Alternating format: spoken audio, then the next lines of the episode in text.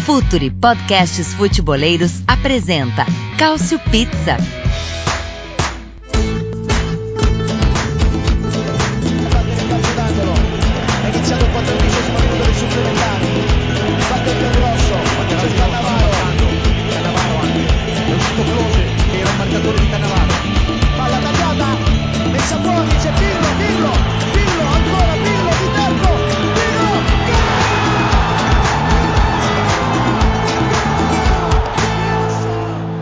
Pessoal que acompanha o Future FC, os melhores podcasts futebolísticos.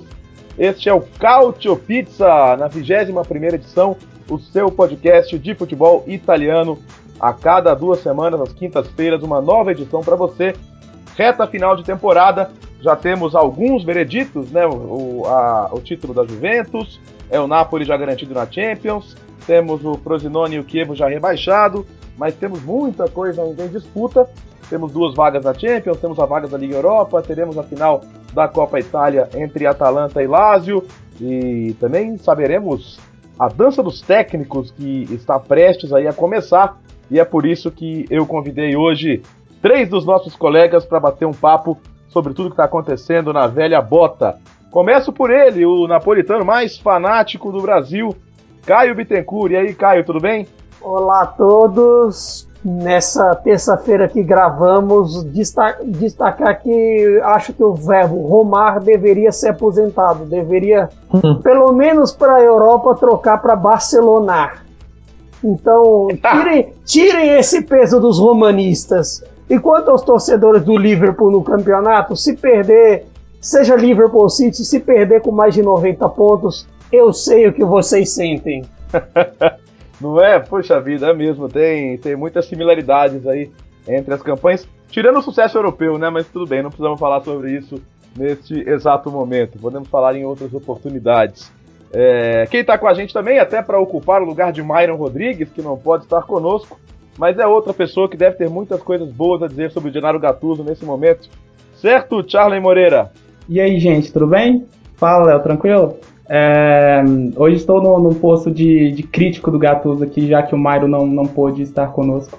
Vamos, vamos debater, vamos falar muito, muito sobre futebol italiano. Boa, Charlie aqui é do AC Milan Brasil, aí, o clube de fãs reconhecido pelo Milan aqui no Brasil. Muito legal poder contar aí com o Charlie na, na nossa, nesse nosso bate-papo. E por fim, ele que não apenas participa, mas também é o editor, o responsável por fazer o som chegar limpinho até você, meu caro ouvinte é ele, Arthur Barcelos. E aí, Arthur, tranquilo? Tudo bem, Léo. Fala, galera. É, ainda impactado né, pela essa virada espetacular do Liverpool. Acho que o meu destaque ainda assim, falando de futebol italiano, é como é bom ver a Atalanta seguir me surpreendendo. Ah, isso é legal mesmo, né? A gente vai poder falar um pouquinho sobre isso também, né? É, e ainda sobre a, a, Champions, né? Foi muito legal num, num momento aí, participando com as TVs nos links, o, o Klopp reverenciando o Arrigo Sacchi, né, que estava no estúdio e ele fez muitos elogios aí àquele Milan histórico e, e disse que esse Liverpool é, é 10% do que era aquele grande Milan bicampeão em 89 e 90. Foi um momento muito legal realmente do Jürgen Klopp. Mas quem não está nessa Champions porque não está trabalhando é Antônio Conte. Antônio Conte, ex-técnico da seleção, técnico que começou essa sequência vitoriosa da Juventus, né, e que foi campeão da Premier League com o Chelsea na primeira temporada, sem dúvida um grande feito, e, está perto de voltar a trabalhar, né, ele quer voltar a trabalhar na próxima temporada, uh, já desfrutou bastante dos milhões que ganhou saindo do Chelsea, e está pronto para voltar. Deu uma longa entrevista à Gazeta do Esporte na terça-feira, e o que me chamou a atenção foi que ele quis matar logo de cara as especulações que ligavam a Roma, né, estavam é, muito fortes, né, muita gente esperando que o Conte pudesse ter esse diferencial aí da Roma para um novo projeto. E ele disse que não é o momento, né? Que nesse momento não existem essas, essas condições para que isso aconteça. Agora, não é só a torcida da Roma que falava no Conte, né? Ah, na Inter há uma grande insegurança sobre o Spalletti que, que não conseguiu melhorar a Inter em relação à última temporada como se imaginava. Mesmo o terceiro lugar hoje não está garantido. A gente começava a temporada falando da Inter como uma possível anti-Juve e a Inter é a anti-Atalanta hoje, né? Ou seja, é muito pouco. Então pode não ter paciência aí com o Spalletti.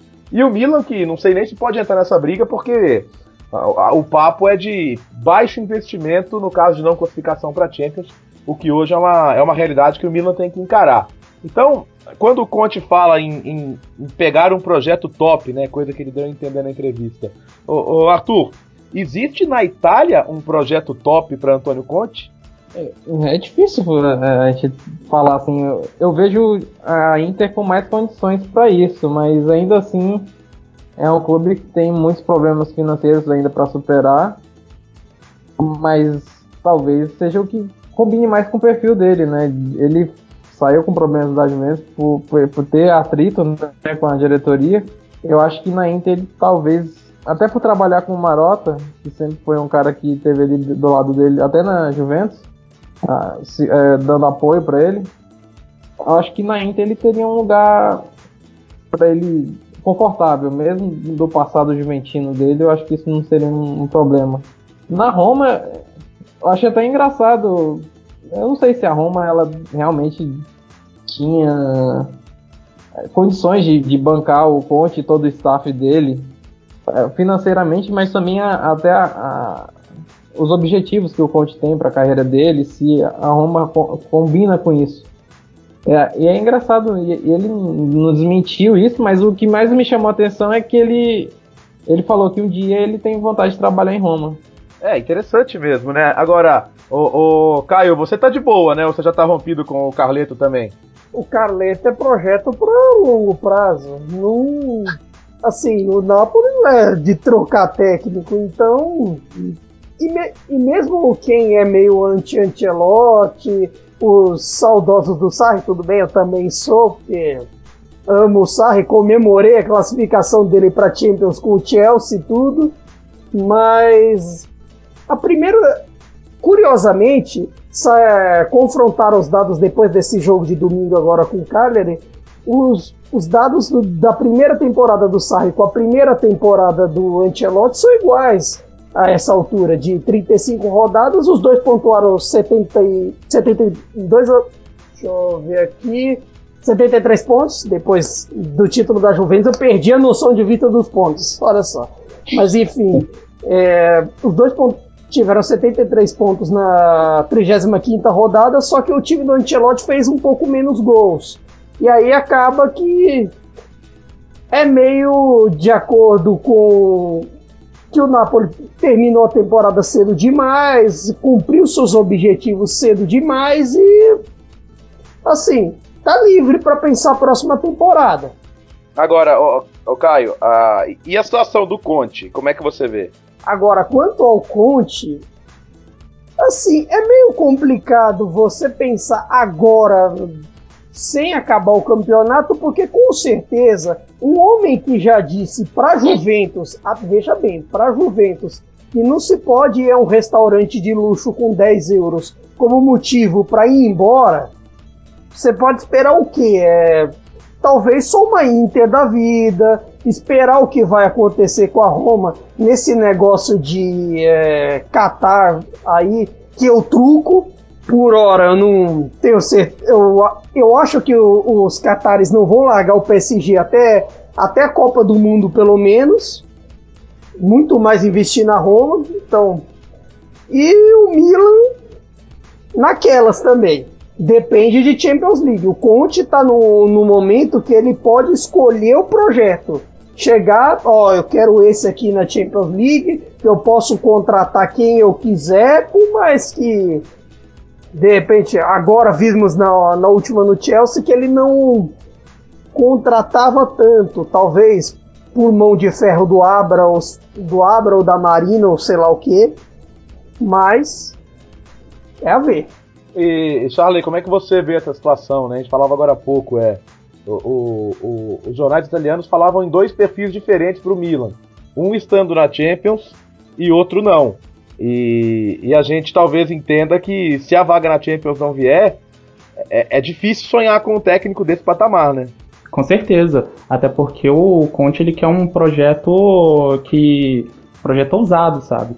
É, eu acredito que o Milan estando na, na Europa League não não vai dar essas condições para o Conte, muito menos a Roma, se, principalmente se ela ficar fora da Champions.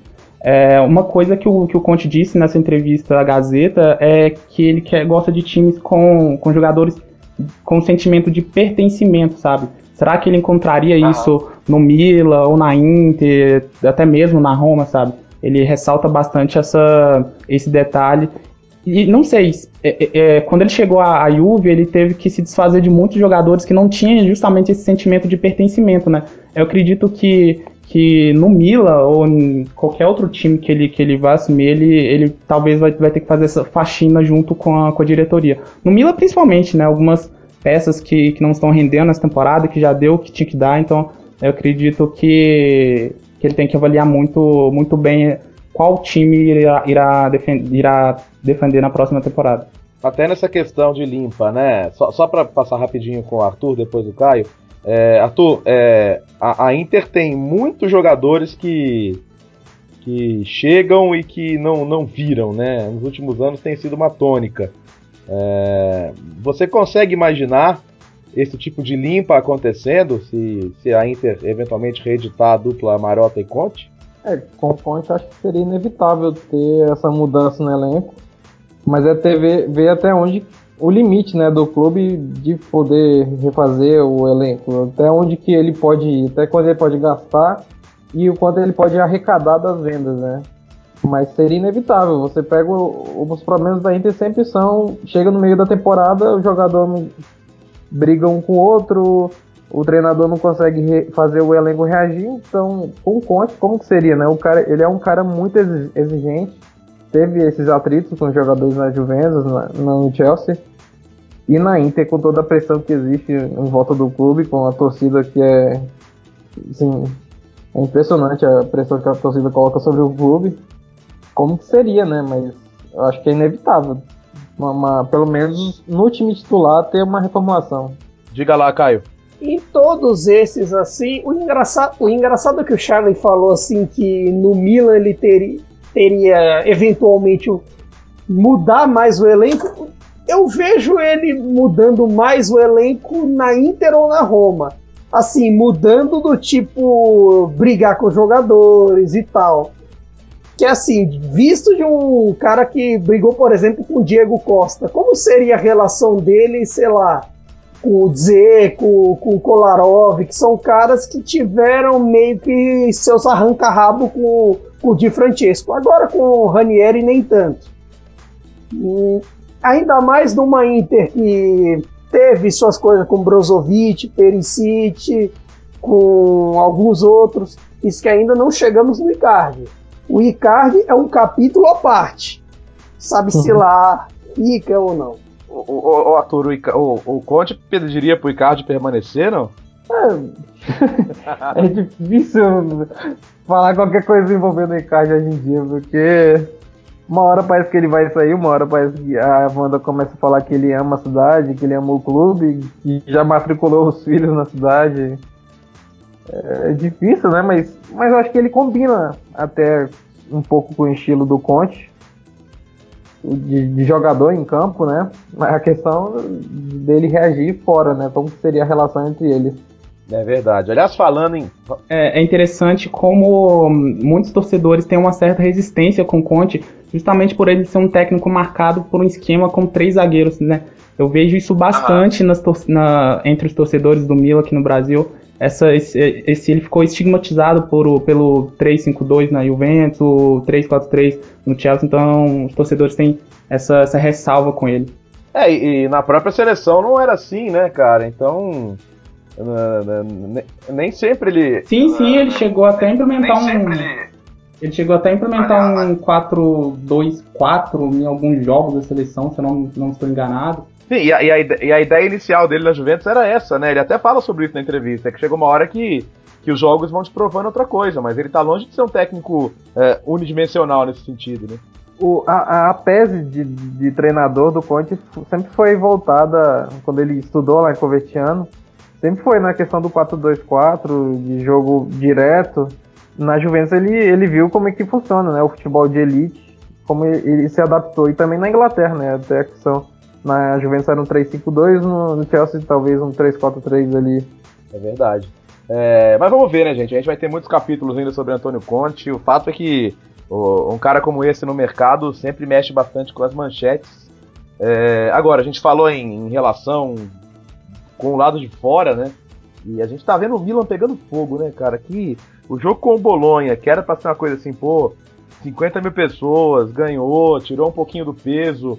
Só as histórias é, é, relativas a comportamento tiveram peso, né? Foi a, a discussão do, do Bakayoko com o Gattuso, o Bakayoko demorando para entrar, depois o Gattuso xingando ele, e ele xingando o Gattuso, e enfim, todo aquele inferno, e ele nem entrando. É, depois a situação do Paquetá expulso, quando ele dá um, um tapa ali na mão do juiz. Não que o juiz também tivesse que encostar nele, mas enfim, o jogador não pode reagir daquele jeito.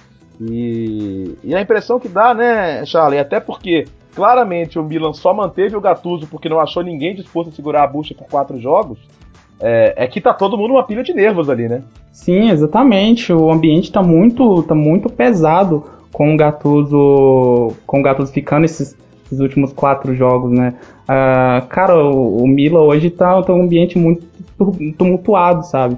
É, aquela hoje o, o Mila é o time com mais expulsões com reclamações de jogadores, sabe? Primeiro foi Higuaín no jogo contra a Juventus no, no clássico do primeiro turno, depois Romagnoli lá em Turim, Ontem, é, no jogo passado, né, contra o Bolonha, é, o Paquetá expulso novamente. O Milan vive uma fase horrível. Depois tem aquela, aquela situação com o Bakayoko, o Bakayoko e o Gattuso que trocaram farpas ali no banco. O Cutrone só, só olhando para a situação com cara de espantado.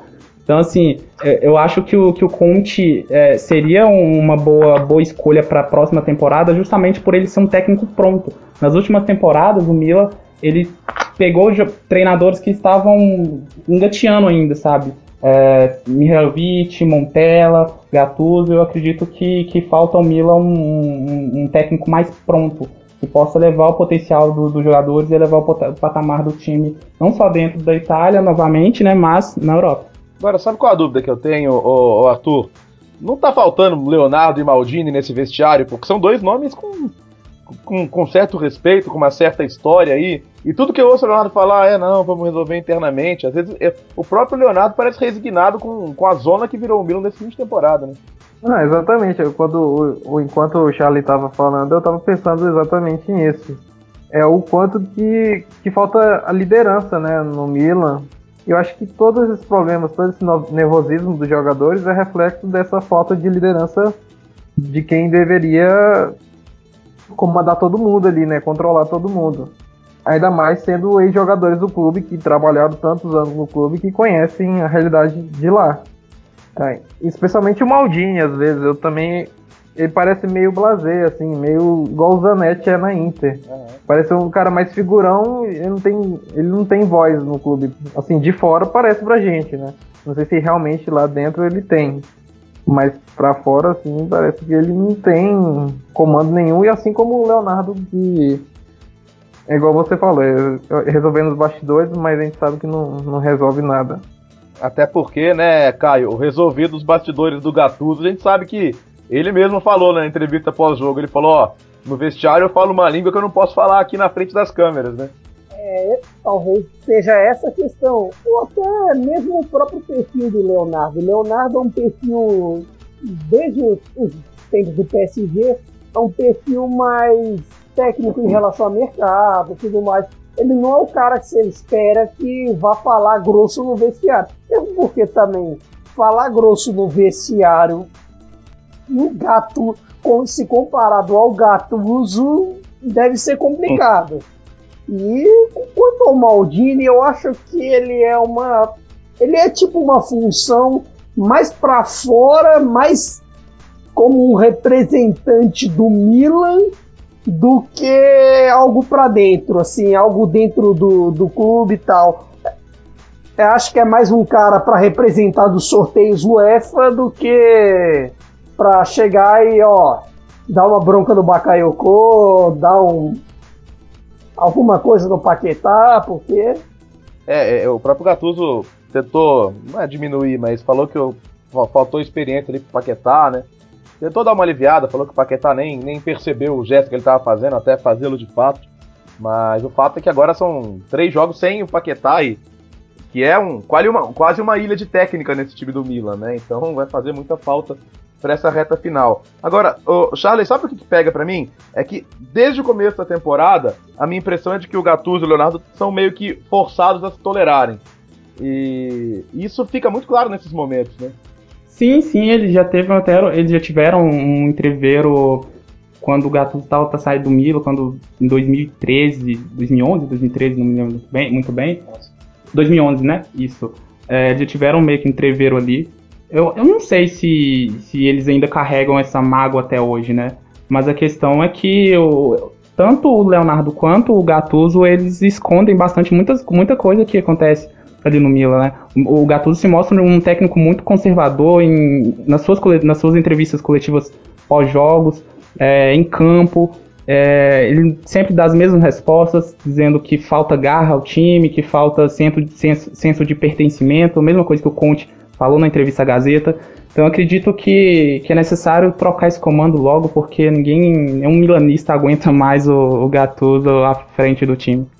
E, e, e Arthur, é, tá na hora de reverter essa fórmula também, antes que o Milan queime todos os jogadores que passaram por lá na última, nesse século, né?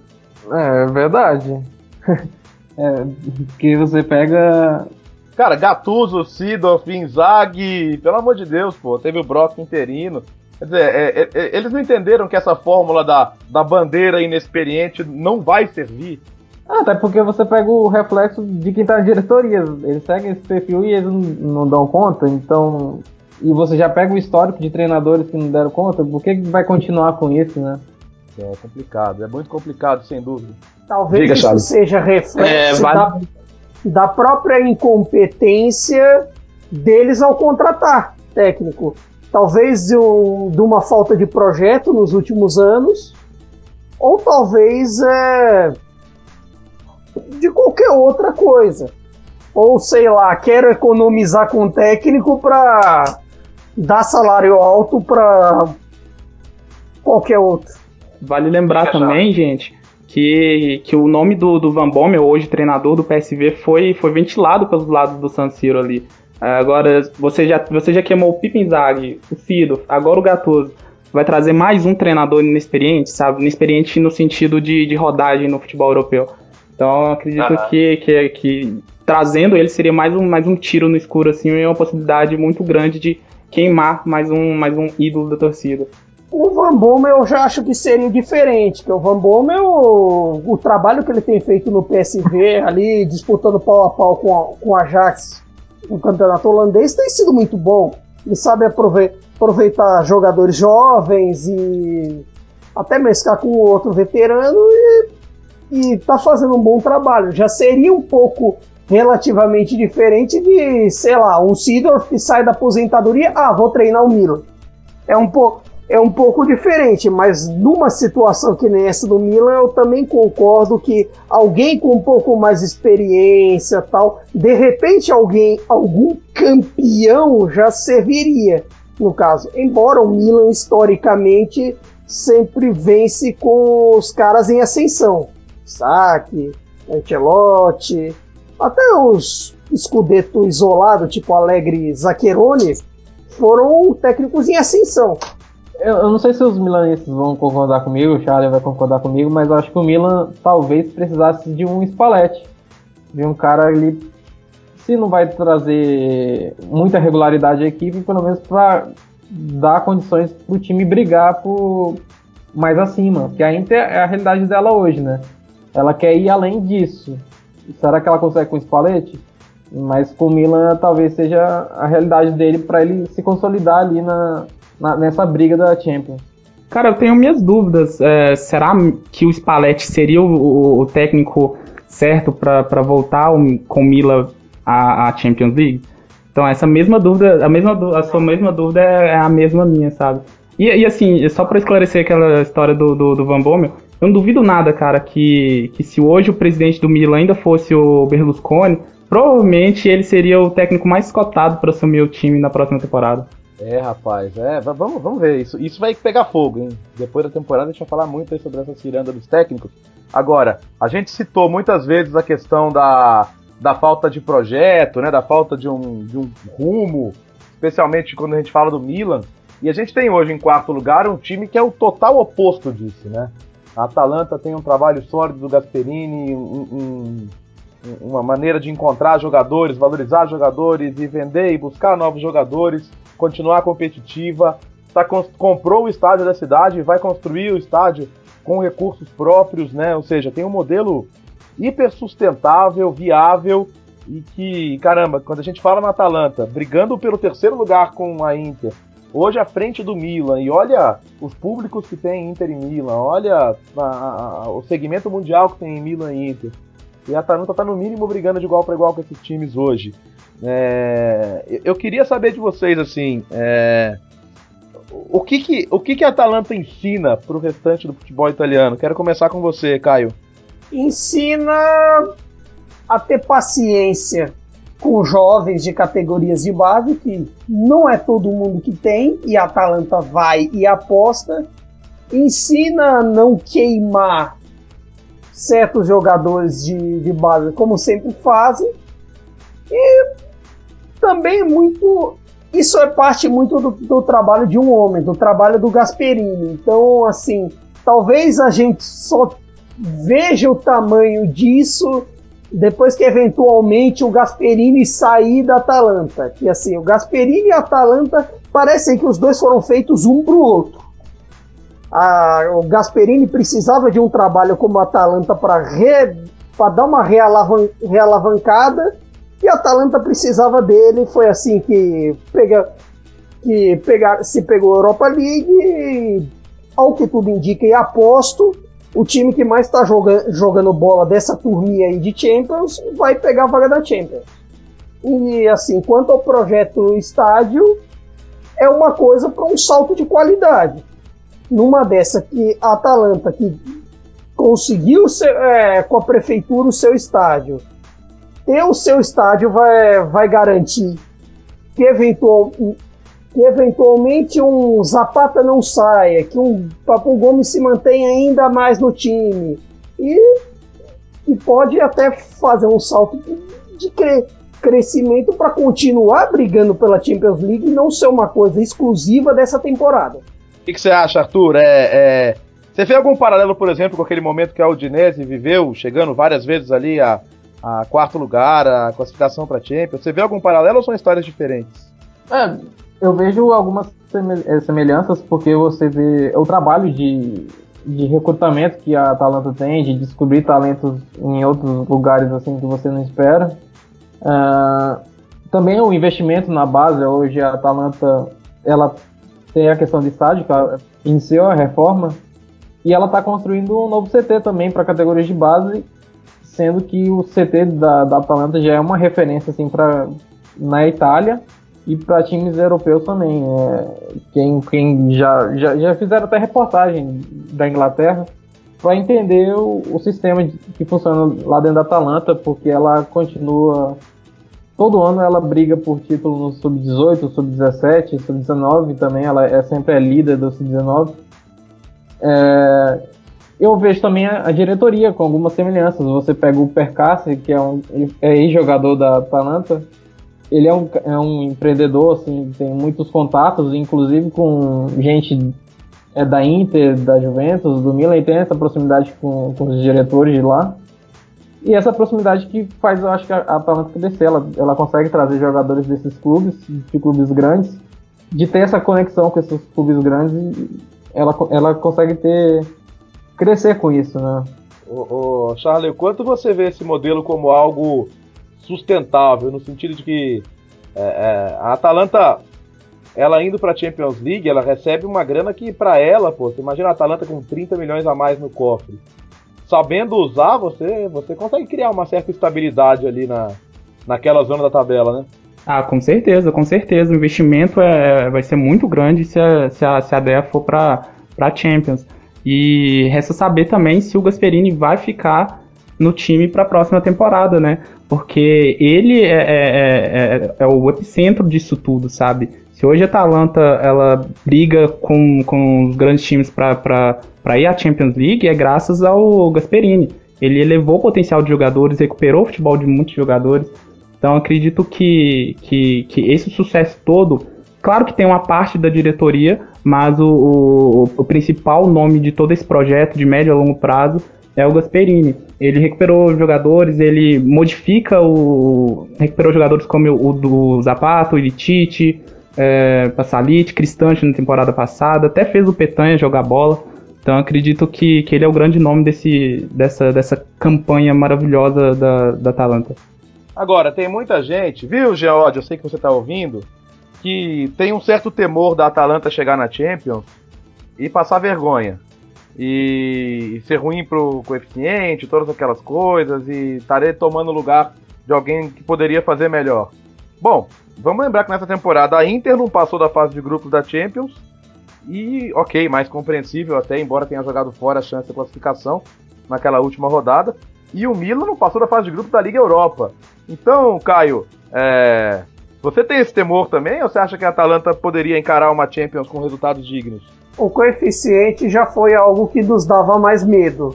Agora, hoje em é. dia, com a distância que a Itália tem para Portugal e França, não deveria ser uma questão. Então, e com, com a, a, própria Atalanta na Liga Europa, quando ela se classificou em 16 17, fez confrontos muito dignos com o Borussia Dortmund no mata-mata. Então, creio que a real tônica da Atalanta é essa, não tanto agora nessa temporada que deu azar de perder os pênaltis para o Copenhague. Eu creio que a real tônica da Atalanta é essa, de poder fazer com pouco tal. E aí, se chegar na fase de grupos da Champions, é depender da sorte que clube italiano não costuma ter. Esse é que é o problema. Todo, pode ver que em sorteio da Champions, uns, do, uns dois até três caem em grupo da morte. Então, não tem muito o que fazer. É só ir lá e jogar bola, como a Atalanta vai e faz. Não à toa. Aliás, vou até citar, o Corriere della Sera fez uma matéria interessante ultimamente que esses dias que foi é, a comparação entre o investimento dos clubes e o resultado. A Atalanta foi vista algo como o time mais eficiente, que é ganhar por ponto 650 milhões de, de euros por ponto. O que a Juventus era 3 bilhões de euros por ponto. Algo assim. Vou até linkar depois no, embaixo do podcast. Aí vou, vocês vão ver essa reportagem. Bom, gente, é... vamos ver, né? Tem três rodadas ainda. Atalanta ainda tem um jogo complicado com a própria Juventus. A tabela do Milan é interessante, né? Se o Milan se ajudar, tem, vai ter muita coisa ainda até a última rodada. O Toro também tá na briga, enfim. Tem muita coisa para acontecer. Agora, queria falar um pouquinho também da, da Juventus, né? Já campeã, já pensando na próxima temporada, mas muita gente imaginando que o elenco possa sofrer algumas mudanças importantes. E, e, e os jornais, sites têm falado que alguns nomes não são considerados inegociáveis.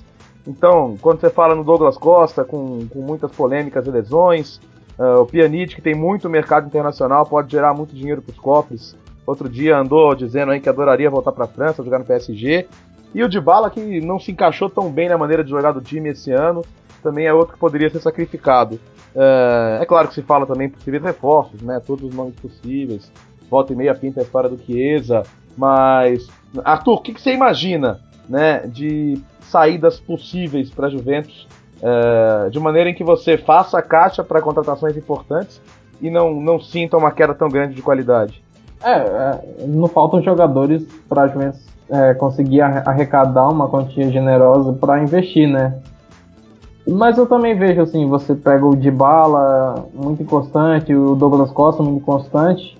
Eles são jogadores assim tecnicamente é difícil substituir eles, procurar outros jogadores, mas você busca pela forma de jogo do Alegre com o Cristiano Ronaldo, seria favorável, né? Buscar novos, novos jogadores, até para criar novas variações, porque a, a Juventus ela parece muito limitada no estilo de jogo com, desde que o Cristiano chegou, né? Parece que falta, o Alegre ainda não, não encontrou novas formas de até para jogar na Europa. Se você puxando ainda um pouco a Atalanta, eu vejo hoje a Atalanta com mais condições de jogar uma, um jogo de Champions League fisicamente e tecnicamente, até taticamente, ela parece ser o time é, italiano mais próximo do, da realidade europeia. A Juventus ainda ela parece ter problemas de enfrentar os times na, na Série A e, e, ter competitividade na Champions. Ô, ô, Charlie, você entende que o fato da Juventus nessa temporada ter tido uma baixa justamente no momento crucial, quando a gente fala que a Juventus é um time que tem que estar tá bem na reta final da Champions, isso era, isso era indiscutível. Ter chegado mal ao confronto com o Ajax pode levar a, a, a reflexão maior também sobre a, a atuação de alguns jogadores? Ah, com certeza, Léo. Eu acho que, que a, Juve deve, fo deve focar bastante em sua defesa.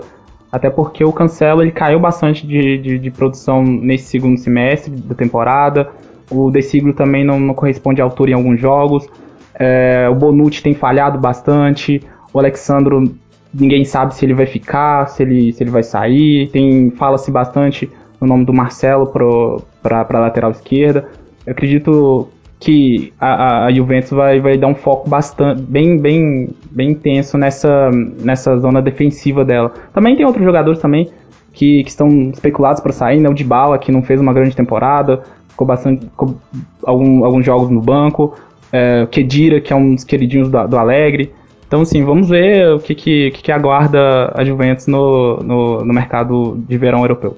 Ô Caio, a, a grande diversão da imprensa italiana nos últimos meses foi especular uma troca de bala por Icardi. Mas, sei lá, isso, já nasce morto, né? Acho que sim. É... Não creio que a Juventus vá querer jogar uma bomba relógio no, no vestiário dela.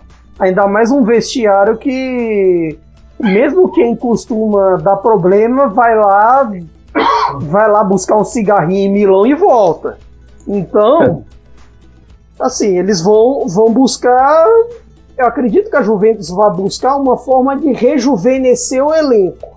De repente apostar mais é, nos Chiesas da vida, obs observar alguns outros e tal. Já se fala em Sebadios, Isco e tal. Que a Juventus. E, claro, a Juventus vai seguir o perfil que deu certo para ela, pelo menos no âmbito local, nesses últimos anos, que é sempre observar os entre as na Itália chamamos de os campeões dos outros clubes e trazer.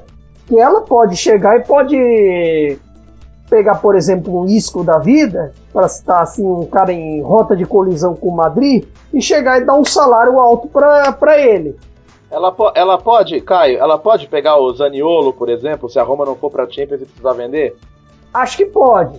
E ainda e até para ela seria melhor porque em vista, até pensando em políticas de, de Milan e Nápoles como exemplo, você paga, você paga já direto no, nos direitos econômicos e o salário dele também não deve ser grande coisa.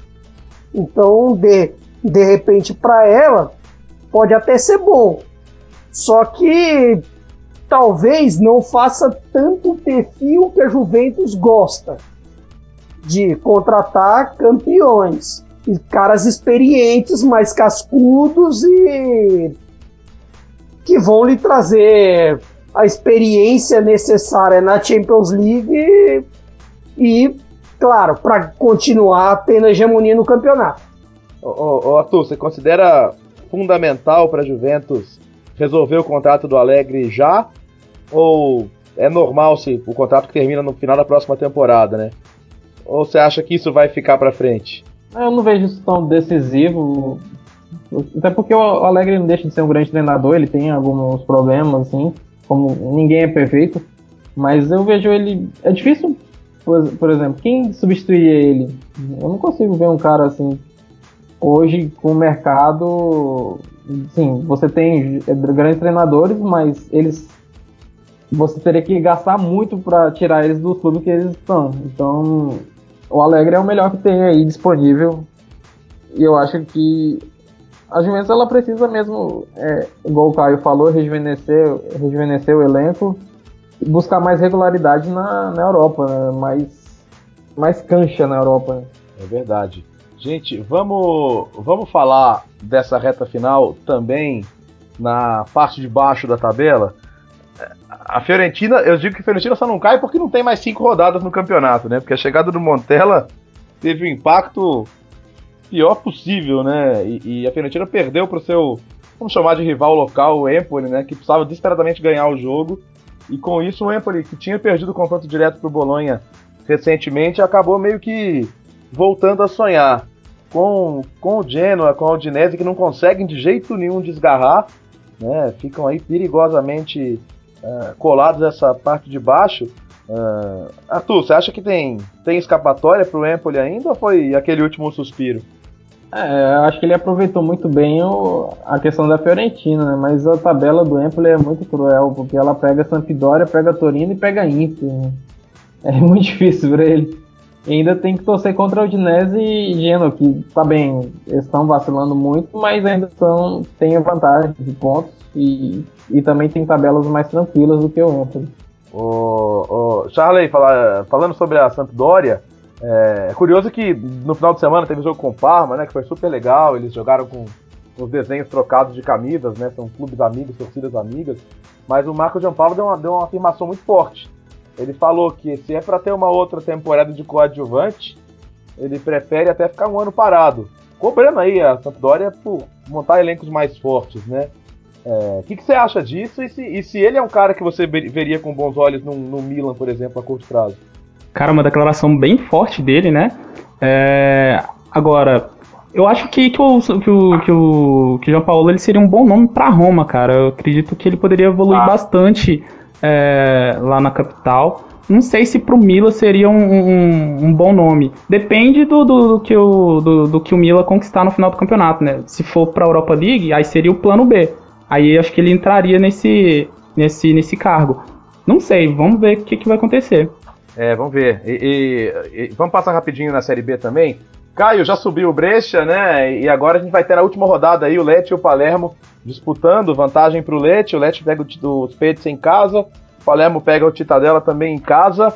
Trabalho por trabalho, o do Lecce me parece mais impressionante. Até para a gente destacar o Liverani, né? Que foi um belo meio-campista, fazendo um trabalho muito bom com o time o Palermo, no meio dessa, dessa turbulência aí, troca de dono mais uma vez e, e polêmicas aí com clubes querendo é, é, punições aí por improbidade, improbidade administrativa, o Palermo muito questionado pelos rivais, mas o, o Liverani é um, é um desses técnicos pra gente ficar de olho, né? Sem dúvida. Liverani já teve até umas passagens na, na Série A, mas nem com tanto sucesso. Ele pegou muita bucha e tudo mais. Se não me engano, no, é, até no, no Genoa, me corrijam se eu tiver errado. Mas numa dessas, você subir com leite. Foi no Genoa mesmo. É, obrigado. É, numa dessas, subindo com leite, que acabou de. Recentemente passou pela Série C, o inferno, que é a Série C na Itália. Seja subir direto com leite, é, premi é premiação do trabalho, é uma façanha enorme. E mesmo porque uh, o Palermo, o Palermo para B, o Palermo chegou num limbo assim que não é tão forte na Série A, talvez seja fraco demais na Série A, mas é forte demais na Série B. Tá sempre brigando ali, ou por acesso direto, ou por, por playoffs, mesmo com toda essa bagunça, mesmo com troca de dono que não dá certo, a história Zamparini que permanece um fantasma no clube, compra americano não vai, é, compra chinês não vai e o Zamparini continua lá.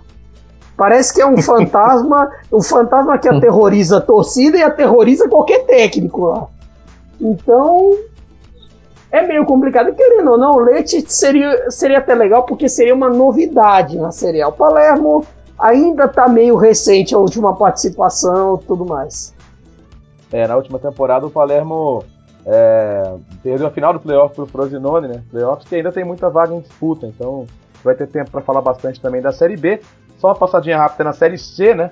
Já definiu os acessos diretos da Juve Stabia, né? Que, aliás, Caio, é pertinho de Nápoles ali, né? É, é um dos clubes da região. Eles, a Salernitana, o, o Avelino, É, Stabia então sobe para B. E o Pordenone, né, que é aquele time que quase eliminou a Inter numa Copa Itália passada, né? Chegou a levar para os pênaltis o confronto. Trabalho bem interessante também. Time da região norte. E uh, num desfecho incrível, a Virtus Entella, que tinha caído da B na temporada passada, voltando já, passou o Piacenza na última rodada. Piacenza vai ser um dos times nos playoffs. Lembrando que vão subir dois nos playoffs da C, porque para a Série B voltar a ter número par, né? Hoje são 19, por causa das falências do fim da última temporada, e, e, e, e vão voltar a ser 20. Ah, algum de vocês acompanha aí o que tá rolando na, na Cezinha, não? Só via resultados mesmo. pois é, é, é, é, um, é, um dos playoffs mais complicados. O Pordenone tem uma história espetacular, né? Diga, diga tu. Não, na época do, do confronto com a Inter, eu cheguei a estudar um pouco a história do clube. Eles têm até uma proximidade assim com a Inter, não sei por causa se é o assessor de imprensa, alguma coisa assim, é, de zoar, né, a Juventus, de zoar a Milan, falando que não é um clube que nunca esteve na Série B, que está enfrentando a Inter. É, agora já mudou o assunto, né? Mas também é um clube que cresceu assim do nada, lá, fica no, no cantinho ali da perto de, de Udine, né? Uma cidade bem pequena que não tem grandes investimentos no clube, a cidade também não tem não é uma potência, mas é um clube que consegue crescer, né? Ele investiu muito nessa questão de marketing, de, de internet. Você pega assim, a imagem do clube é muito bem feita. É interessante ver um clube assim crescer na Itália, porque na Itália não é muito normal a gente ver essa repercussão midiática, né? É verdade. Eu, eu acompanho o Caio também, eu só acompanho os resultados só. Tá certo. O, o negócio do Pordenone é interessante porque, de fato, né, como o Arthur citou, no, eles não têm nenhum estádio hoje para a Série B, né? Eles teriam que procurar apoio do empresariado local até para construir um estádio com parâmetros mínimos para a Série B, ou então tentar uma ajuda da Udinese aí com, com custos mais baixos, jogar na, na própria Dati Arena. Seria outra possibilidade, né? Para o Pordenone jogar a temporada que vem na Série B. Houve quem especulasse uma uma fusão com o Treviso, né, que hoje está lá no limbo, é um desses clubes que faliram e não conseguiram mais subir, é, mas isso parece já estar tá mais ou menos descartado. E os playoffs então são infinitos, né? Até o décimo de cada grupo participa do playoff. Então a gente vai ter mais de um mês de playoff ali para saber os outros dois times que vão subir para a Bezinha na última temporada da Série B. Já se despediram o Padova e o Carpi, que esteve recentemente na Série A. Deixa eu fazer aqui com, com os meus colegas uma rodada de destaques finais a gente vai voltar já no, no finalzinho do campeonato, para a última rodada, já vamos ter final de Copa Itália, vamos ter muita coisa para a gente poder começar já a fazer um balanço aqui da temporada. Mas por enquanto quero agradecer aí a participação de cada um, começando pelo Charlie Moreira da AC Milan Brasil. Obrigado por estar aqui conosco mais uma vez, viu, Charlie? Eu que agradeço, Léo. Sempre que precisarem, eu estou à disposição e foi um prazer. Boa, muito bom. Obrigado, viu, Charlie? Obrigado também ao Arthur Barcelos. Quero reiterar aqui o meu agradecimento ao Arthur que nos edita aí toda semana, corta um monte de bobagem que a gente fala. E obrigado pelo seu trabalho, Arthur, e por participar aqui com a gente mais uma vez, viu? Ah, imagina, eu que agradeço. Muito obrigado pela chance de estar aqui com vocês. É, e é isso aí, né? Falar italiano pegando fogo aí. A, a Série A, a rodada, é o campeonato atrasado, né, da, da Europa. Faltam três jogos, a maioria já está finalizando tem muita coisa aí, talvez, para mudar na tabela. E é, vamos ver, a gente, vai, a gente vai voltar já pertinho da última rodada, então. Caio Bittencourt, obrigado pela sua disponibilidade de sempre, por estar sempre com a gente aqui em mais essa edição do Cautio Pizza. Ah, a disponibilidade é total pro, pro Cautio Pizza. Como último destaque, vou, vou citar a campanha do Torino, que está sendo surpreendente. Eu, é a se tivesse que escolher um time para ir a Champions tudo mais, não seria para mim nem a Atalanta. Para mim seria o retorno do Torino, a primeira participação deles nessa era Champions League pós 92-93 e seria bom para revitalizar, revitalizar o clube e tudo mais. Mas em vista a tabela, o Torino é um dos que ainda tem confronto direto, tem Lazio na última rodada. Sim, a Lazio ainda tem chances e e contra Milan, Roma, aí entre essa fase da Atalanta fica meio complicado, mas com esse trabalho do Mazzarri, tendo ressuscitado o Belotti, um sistema defensivo bom, já é louvável que consiga trazer o Toro de volta à Europa League. Boa, e é, tomara que consiga manter aí boa parte do seu elenco para a próxima temporada. E obrigado por citar o Toro, né, Caio? Porque essa semana tivemos ah, o aniversário de 70 anos da tragédia de Superga, o desaparecimento de um dos maiores times da história do futebol italiano e mundial. Seria a base da seleção italiana que viria à Copa do Mundo no Brasil em 50 e, e dominou o futebol italiano naquela segunda metade, numa época importante, né? Um pós-guerra, uma época de, de recomeço, de fechar feridas, de feridas que nunca foram fechadas na verdade, mas é, era bom para a Itália para a Itália toda, né? Ter um time tão poderoso como era aquele Torino e, e, a dor ainda é muito forte, por isso que todo aniversário os jogadores vão lá, leem o nome das vítimas, fazem as suas orações e 70 anos, mas é, é uma daquelas coisas que, que nunca vão cair no esquecimento. Então é muito bom a gente poder lembrar disso aqui.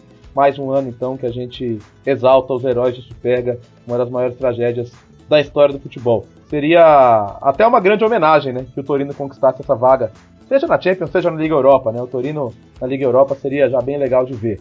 Certo, gente? Então, obrigado, Caio, pela minha oportunidade aí de, de, de a gente poder lembrar disso. E a gente volta, então, daqui a duas semanas para falar dessa reta final. Pegando fogo, a Série A, pegando fogo o futebol italiano. A gente volta daqui a duas semanas. Valeu, galera! Grande abraço a você que ouve o Cautio Pizza, grande abraço ao pessoal do Future FC que nos permite essa baita oportunidade de falar sobre o futebol italiano que a gente ama tanto. Valeu, galera, um abraço, arrivederci, tchau!